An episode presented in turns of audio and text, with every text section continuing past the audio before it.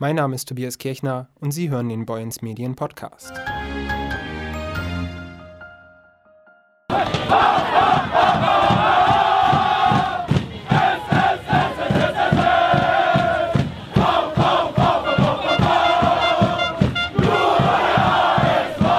Für die Spieler und Fans des Heider SV gab es in dieser Woche viel zu feiern.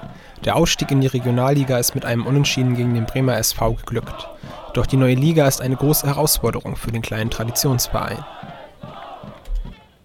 Bei mir ist jetzt unser Sportredakteur Wolfgang Ehlers. Ja, Wolfgang, der Aufstiegsabend liegt jetzt schon ein paar Tage zurück und der Verein hat sicherlich ordentlich gefeiert. Kann man denn beim Heider SV jetzt schon wieder klar denken? Ach, da muss man ja nur unsere Interviews äh, hören, die Andreas Meinburg, Chef der Liga GmbH, und Sönke Beirut gegeben haben, gleich nach dem Spiel. Da hat man entdeckt, die haben beide schon am Mittwochabend einen recht klaren Kopf bewahrt die gehen nüchtern an die Sache ran. Da kannst du sicher sein. Der eine in Fragen der Organisation, der andere als sportlicher Verantwortlicher. Das sind Leute, die machen kein dummes Zeug. Die Regionalliga ist ja eine ziemliche Mammutaufgabe und an der Mellerfer Straße muss doch sicherlich noch einiges passieren, um für die Liga bereit zu sein. Ja, das wissen die Verantwortlichen, das wissen wir und wenn du mich fragst, für den Heider SV wird das wahrscheinlich ein einjähriges Intermezzo sein. Äh, ab Ende Juli spielen die da nicht mehr gegen Fußballer mit Bauchansatz. Die gibt es in der Oberliga dummerweise also auch noch. Da kommen Profis. Also Leute, die machen nichts anderes als Fußballspiel. Die trainieren in Lübeck oder in Oldenburg sieben, acht Mal die Woche. Und von den zweiten Mannschaften will ich gar nicht reden. VfL Wolfsburg, Werder Bremen, HSV. Die kommen, wenn es passt, sogar mit Spielern aus dem Profikader, ganz gezielt. Und äh, damit die zur Spielpraxis kommen. Mal krass formuliert, unter normalen Umständen hat der Heider SV nicht die Spur einer Chance in der Regionalliga.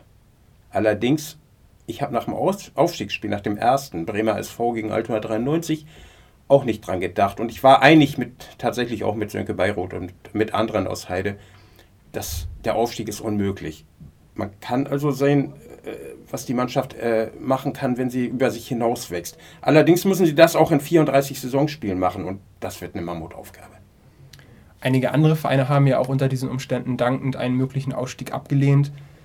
Macht es denn überhaupt Sinn für den Heider SV in der Regionalliga zu spielen?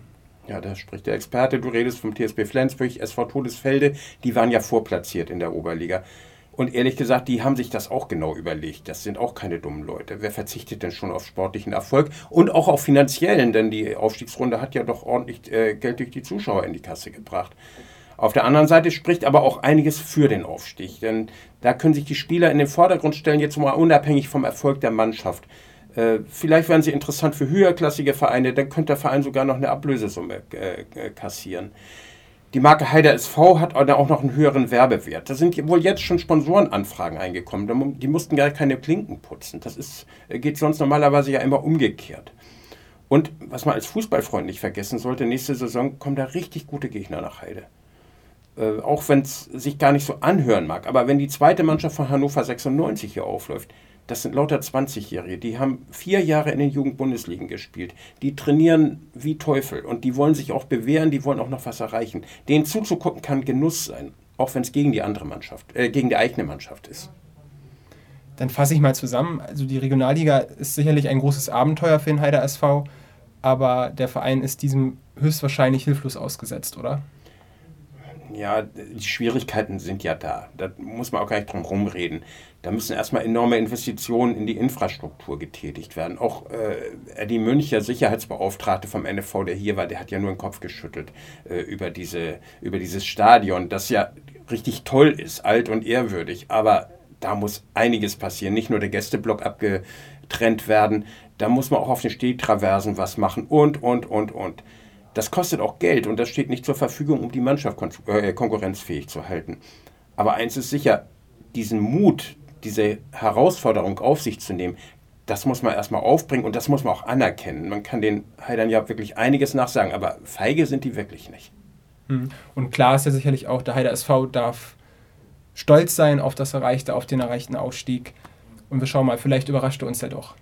Ja, sicherlich. Und was soll noch passieren? Äh, wenn sie absteigen, spielen sie im nächsten Jahr oder im übernächsten Jahr dann ja wieder in der Oberliga und sicherlich auch eine gute Rolle. Sie haben sich für das Hallenmasters in Kiel jetzt automatisch qualifiziert, das immer eine tolle Sache Anfang Januar ist. Also so ein richtiger Sprung ins kalte Wasser wird es dann auch wieder nicht. Sie haben dann immer noch so ein, so ein Auffangbecken. Und ich bin da ganz zuversichtlich, dass sie damit vernünftig umgehen werden. Vielleicht strafen sie mich auch Lügen und wenn sie den Klassenerhalt äh, schaffen, ich gebe da noch gerne noch einen aus. Alles klar, vielen Dank für das Gespräch.